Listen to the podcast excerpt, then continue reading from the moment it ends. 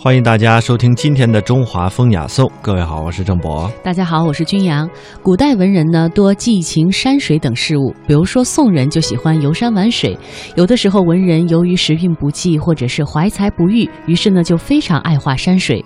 鲁迅早在《从百草园到三味书屋》当中提到过，他小的时候爱用包药的纸拓古画，古书上的一些插画，而这种小爱好呢也一直延续到他之后的生命当中。后来。出版的许多鲁迅的文集，比如说像《儿乙集》《二心集》等等，封面和插画呢都是他本人设计的，寥寥几笔，但是简约而不简单。文人貌似都爱画上两笔，但是他们未必画得好，未必专业。但是不知道为什么，有些人在读书的时候啊，偶尔看到作者自己所画的插画，总会觉得时光倒流，好像呢他就坐在你的身旁一样，有一种非常温暖的感觉。那今天的节目呢，我们下接下来就来说说这文人画。在几年前，二零一三年，一部电影《富春山居图》上映之后呢，引发了很多人的热议，也让这幅充满传奇色彩的名画成为了人们关注的焦点。这幅画呢，在中国美术史上的地位可以说是举足轻重的，它被列为中国传世十大名画。然而更有意思的是呢，《富春山居图》还是这十幅名画当中唯一的一幅文人画。那么从概念上来讲，什么才是文人画呢？在中国古代，文人通常是指工于文章、有独立思想的人。顾名思义，文人画这个概念的提出，主要是为了区别于民间画工和宫廷画院的职业画家们所做的绘画。创作文人画的画家必须具备深厚的文化修养，比如唐代的大诗人王维，就被后世封为文人画的鼻祖。他的画作之中有诗的影子，诗句之间也有很强的画面感。明月松间照，清泉石上流，就用文字描绘出了一幅清新明快的雨后秋山图画，也寄托了诗人高洁的情怀。文人画的创作往往是画家为了抒发个人的情感而作，这种情感的需求到了宋代变得更为强烈了。宋徽宗时期建立起了宫廷画院，培养了一批专业的宫廷画家，他们对画工要求很高，讲究高度的写实。与此同时，宋代的一些文人雅士另辟蹊径，画出了很多以写意为主的作品。进而提出了类似于文人画的概念，比如大诗人苏轼就曾经写道：“观世人画，如阅天下马，取其意气所到。”意思就是说，看文人画就像是看天下的骏马，观者会为他所表达出来的意蕴神气而折服。说到文人画呢，它的特点并不是追求外形相似，而是更加讲求笔墨当中的情绪和作品所流露出来的文人情怀，这就给画家更多可以表达的空间。同一个画家在宫廷画院作画，只能够按照非常刻板的模式去创作；走出画院之后呢，可以随心所欲的创作了。比如说，南亭的画家梁楷曾在宫廷画院里担任要职，是当时最高级的宫廷画师之一，还被皇。帝特别赐予了金饰的腰带，但是即便如此呢，梁楷还是感觉非常的痛苦。对于一个有独立思想的画家而言，按照规定作画就像是被捆住了双手一样。后来呢，他离职而去，画出了名作《泼墨仙人图》。那么，文人画家和宫廷画师的区别究竟在哪里呢？文人画家和宫廷画师的区别还有另外一个明显的例子。明末清初时期，清朝宫廷中的四位著名画师，因为都姓王，被称为是四王。他们画风正统，作品趋于程式化，而与此同时，还有和四王的艺术追求截然不同，更富于个性的四位僧侣画家，被称为是四僧。四僧之中，又以八大山人朱耷为首。朱耷本来是明朝皇室后裔，后来削发为僧。他的作品往往不拘泥于布局章法，而着眼在气势，不落俗套，又具有独特的创意。比如在他的画中，鱼、鸭、鸟等都是以白影向天，造型十分夸张，充满倔强的气势。朱大正是以这样象征性的手法，书写着心中的情感。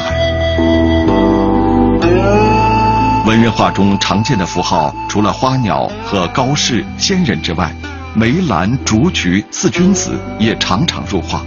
清代的画家郑板桥就以画竹而闻名，他通过画竹子来表明自己的志向，还留下了“千磨万击还坚劲，任尔东西南北风”的佳句。郑板桥的竹子固然画得惟妙惟肖，但其实文人画并不以形似为重。而是把笔墨的情趣放在首位。文人画的巅峰之作《富春山居图》就是这样一幅集大成之作。《富春山居图》描绘的是元代画家黄公望晚年居住的浙江省富春江畔的景色，但是后人又并不能明确地找出来他所描绘的到底是其中的哪一段风光。黄公望对山水景色整体进行了提炼，在似与不似之间。画家通过这些笔墨的语言传神达意，抒发了个人的情感。黄公望的《富春山居图》在还没有完成的时候，其实就已经声名在外了。后来呢，这幅画在不少收藏名家当中转展，到了清代的时候啊，更是被征入宫中，成为了皇室的藏品。可以说，在那个时候，文人画已经发展成为了中国传统绘画的一个主流。但是到了近代呢，关于传统的中国画，尤其是文人画，展开了不少激烈的讨论：是继续继承呢，还是抛弃？是西化，还是完全继承传统？人们都各有各的看法。也正是在这样的争论当中，涌现出了一位与众不同的文人画家，他就是齐白石。他的不同之处究竟在哪儿呢？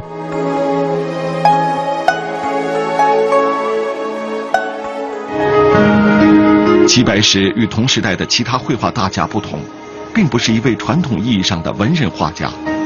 他出身贫寒，是一位农家子弟，做过农活，学过木匠，年近三十才开始正式学画。但是凭着一个农夫的质朴情感和率真的赤子之心，齐白石在画作中展示出了泥土的芬香和生活的情趣。虽然这些作品不能算是传统的文人画。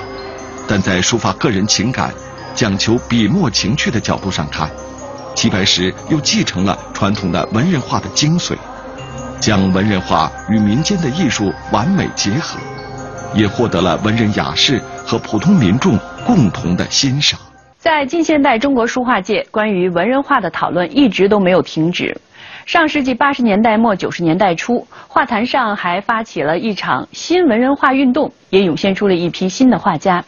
在如今的中国画坛，早已经不再是传统中国画一统天下的局面，而是形成了多元化的格局。但是，传统的文人画作为中国画中的一个门类，它所传承的文化财富和精神追求仍然是弥足珍贵的。在新的社会环境中，探讨传统的文人画，也更加强调了画家独立思想的自由表达。这在当下也仍然具有着深刻的意义。陈师曾在《文人画之价值》一文开篇当中写道：“何为文人画？就是画中带有文人之性质，含有文人之趣味，不在画中考究艺术上之功夫，必须于画外看出许多文人之感想，此谓文人画。”这个定义当中有几个十分重要的关键词：文人之性质、文人之趣味、文人之感想、文人之性质和文人之趣味在画中，而文人之感想呢是在画外。何为文人之性质、文人之趣味、文人之感想呢？他对此有独到的见解。首先来说，文人之性质，除作画的主体必须是文人之外呢，更重要的是文人之思想。如他所言，虽然关于艺术之观念深浅不同，而多少必含有文人之思想。如果承认文人有别于非文人，那文人之趣味自然和非文人是不同的。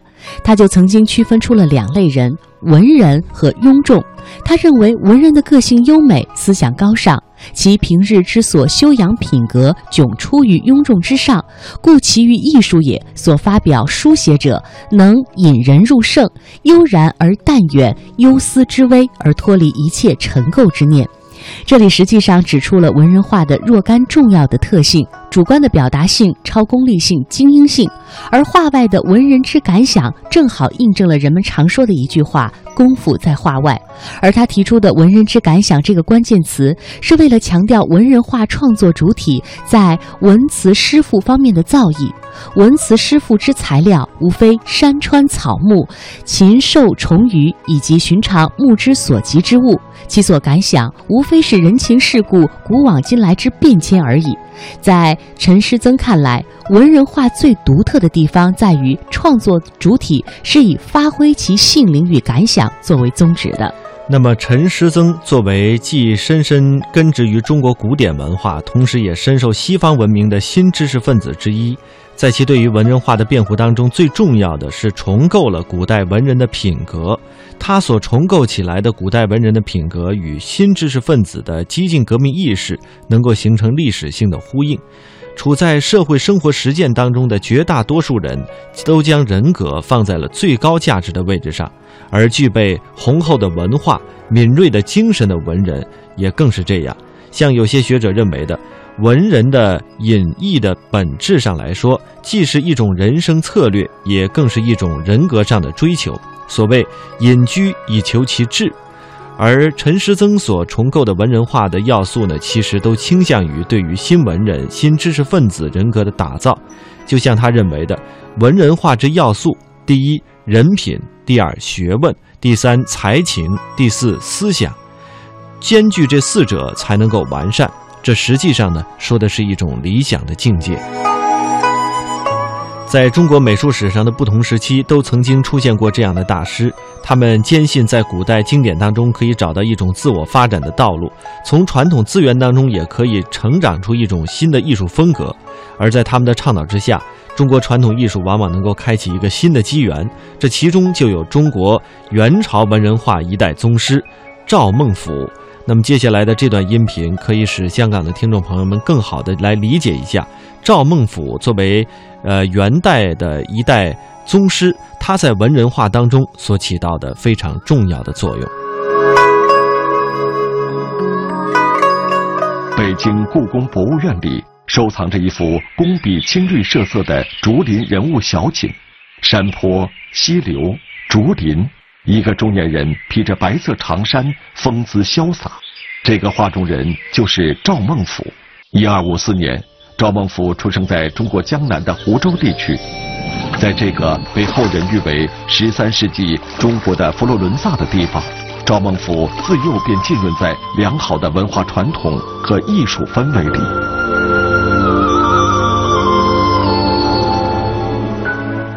自元代初期起，中国的画家们就有意识地公开声明，自己的画追随的是唐画、宋画。他们以好古、复古、摹古、仿古作为学习绘画和书法理所当然的途径。赵孟頫的这幅《鹊华秋色图》就是师法古人的作品，画的内容是一片辽阔的泽地、河水和山脉，右边是华不注山，左边是鹊山，山间林木繁多，疏落散布，水边轻舟数叶。舟中渔叟正在安静地垂钓，一片宁静。画家在中段设置的水岛，只伸展到画卷的下端，就像展开的手掌，邀请观画的人走进他所创造的境界里。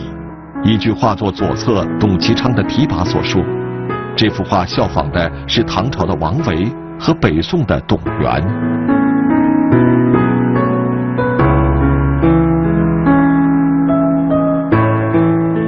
在传说是董源所做的这几幅画上，我们的确可以看到与《鹊华秋色图》相同的景物和排列，都是湖光山色笼罩着云雾水汽这一类的江南风光。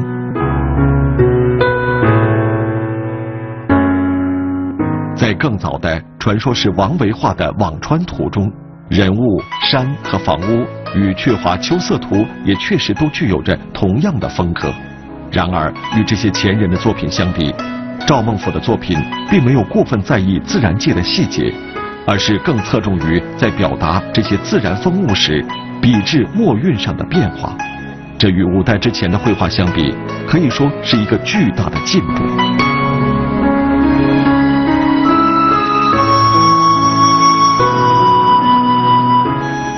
在赵孟俯所处的时代里，发生的最大的历史事件就是蒙古族入主中原。当时很多江南文人把自己看成是宋朝移民，不与蒙古统治者合作。在赵孟俯身上，这些背景则体现得更为复杂。他是宋代皇室宗亲，却应召去元朝政府当官，这个选择为当时的文人所不齿，也成为赵孟俯一生的纠结。然而，也正是因为当官，他才有机会接触到流落在北方的晋唐和北宋的书画真迹。赵孟俯抱着重振古代艺术传统的梦想，一遍又一遍地欣赏、临摹这些古代典范。他要回到起点，然后再阔步向前。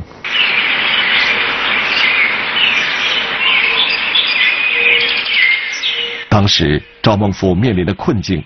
一方面是来自背离故朝的指责，另一方面是面对着当时所有的传统价值观都被推翻，又在异族统治下的苦恼。他曾写过一首小诗来表达心境：在山为远志，出山为小草。谷雨亦云然，见事苦不早。平生独往愿，秋鹤寄怀抱。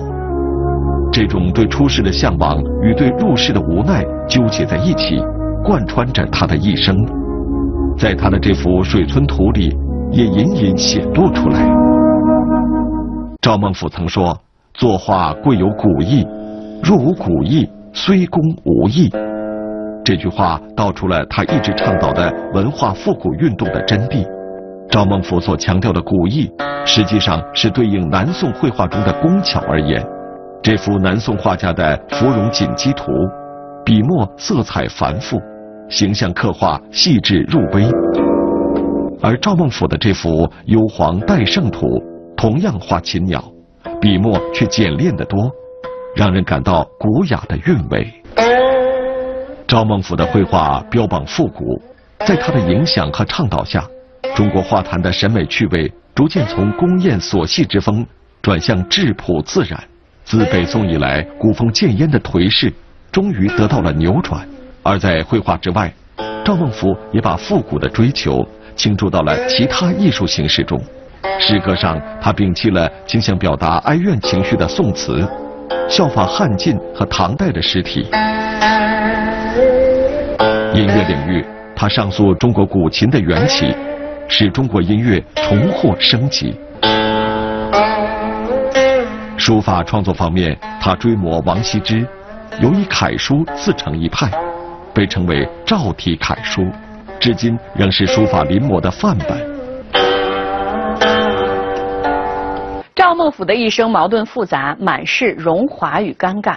历史上，人们一方面对其人生经历的争议从未停止过。而另外一方面，又对其在文化史上的卓越地位与成就，始终保持着高度一致的认可。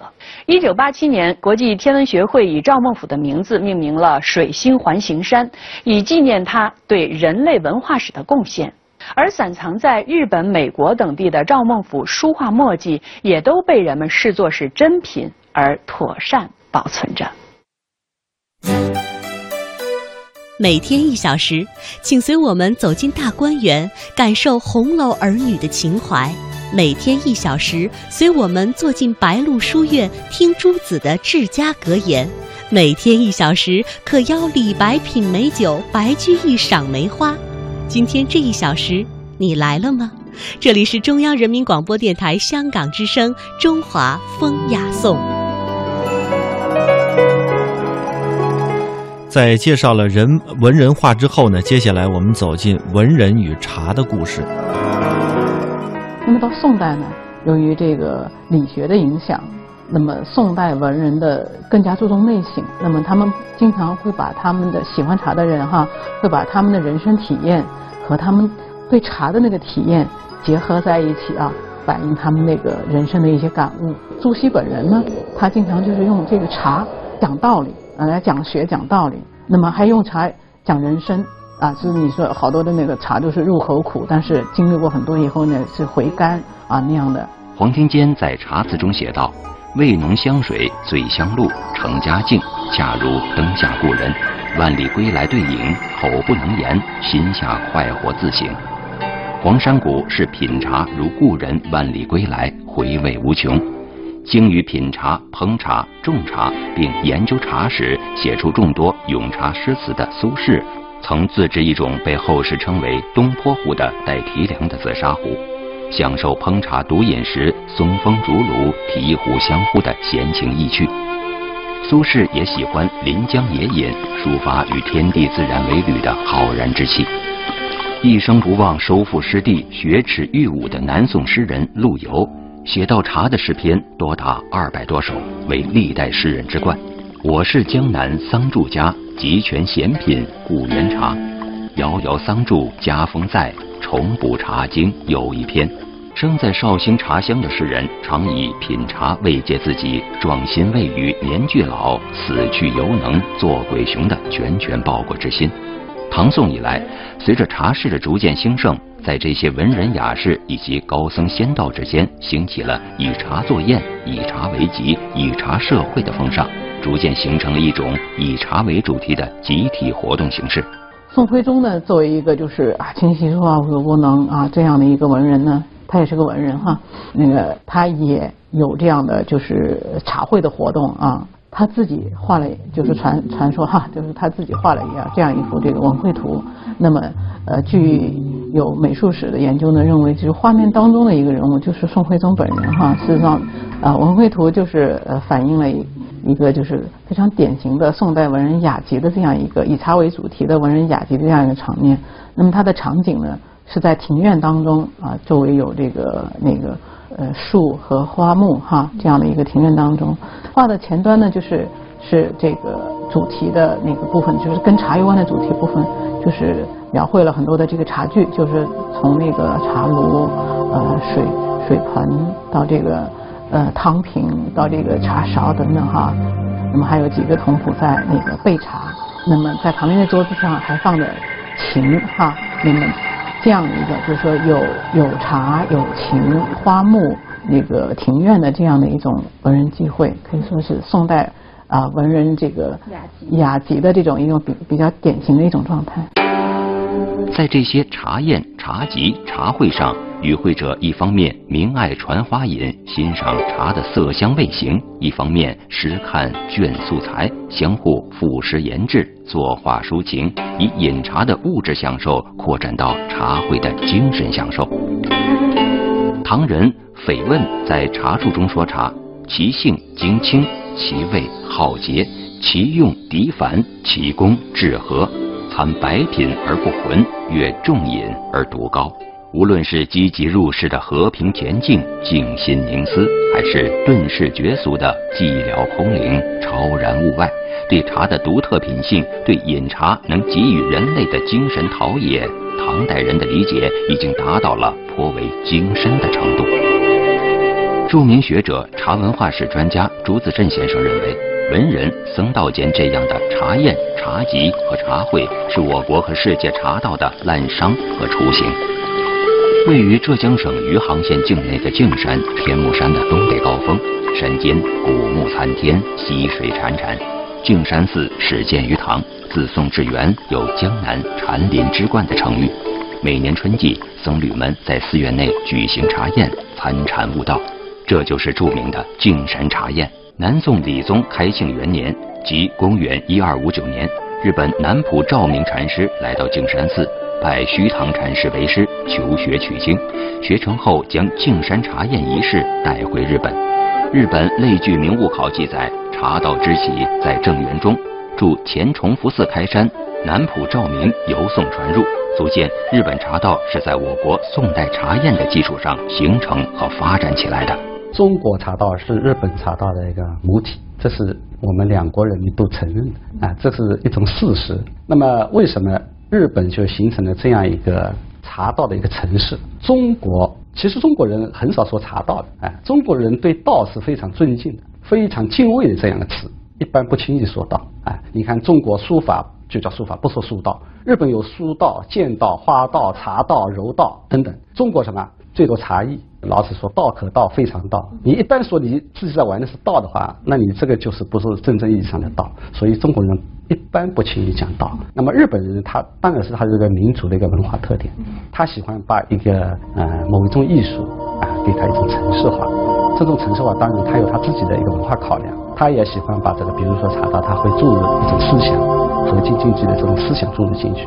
他有他的一个流派，那么这些中国人似乎看起来都没有，但是中国有一个中国文化有一个特殊的一个现象，是比较就是轻松型的。那我们的茶艺茶道其实也是这样，我们中国有很多茶艺师，有很多所谓的茶道。